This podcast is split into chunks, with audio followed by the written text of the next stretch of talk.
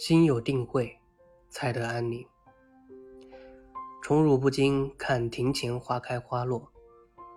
没有人生来就如此从容，那是修炼之后的一种境界，是人的心智升华后的一种结果。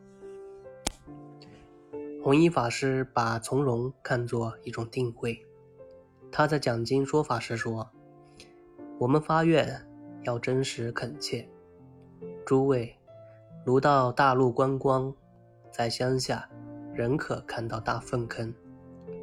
如掉在粪坑里，还愿意多待一刻吗？必想急于出离，坐牢，一切自由都失掉了。一心一意的急想出离，自己无能力出来，一定要求人帮忙。我们今天了解娑婆世界，确实甚苦。但又无法摆脱。佛在经论中讲的理论很清楚，修持方法也很周详，叫我们断烦恼、修戒定慧。定慧永远靠自身，它是靠修炼而来的。古时候的波斯有一个贤明国王，笃信佛法，广施善缘，深得百姓爱戴。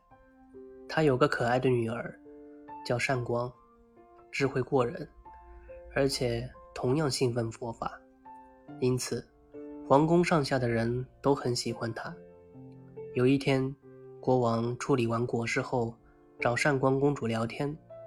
他看着美丽的善光，心想：善光身为我的女儿，拥有最优越的环境，王后和我又对她如此爱戴。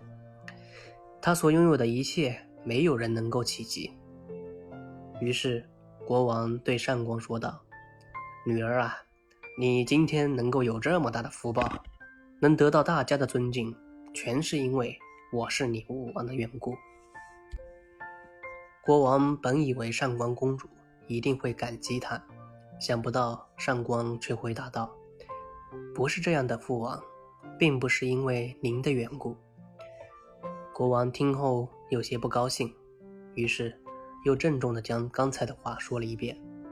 结果善光还是回答：“不是这样的，父王，并不是因为您的缘故，这是是我修为所感召，因果得报。”这下国王真的很生气，他不明白一向乖巧的女儿到底怎么了，于是抑制住心中的怒火。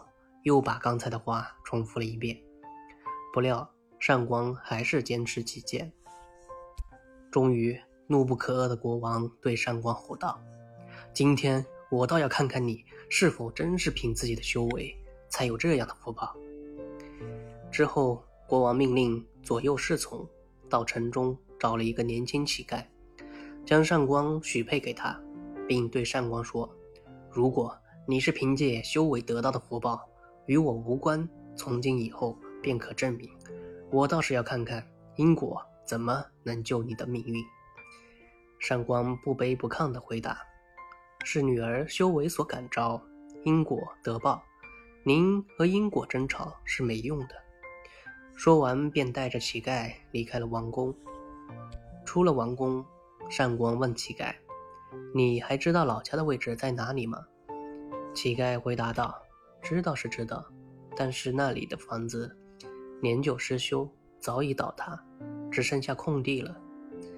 善光告诉他：“我想去看看，请你带路好吗？”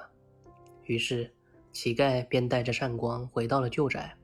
不曾想，善光沿着早已破败的旧宅走了一圈之后，地面竟神奇的开始下陷，地下突然浮现出宝藏来。之后。两人便用这些珍宝修建了宏伟的住宅，请了用不清的佣人。有一天，国王突然有点想念善光，于是便让属下去打探善光的情况。属下回答：“他现在住的地方与国王的王宫不相上下。”国王感叹地说：“佛曾经说过，自作善恶，自受其报，果真一点也不错。”修禅是一个过程，人生何尝不是一个过程？在现实生活中，不要埋怨境遇，也不要安于现状，一步一个台阶，培养一种从容的定慧。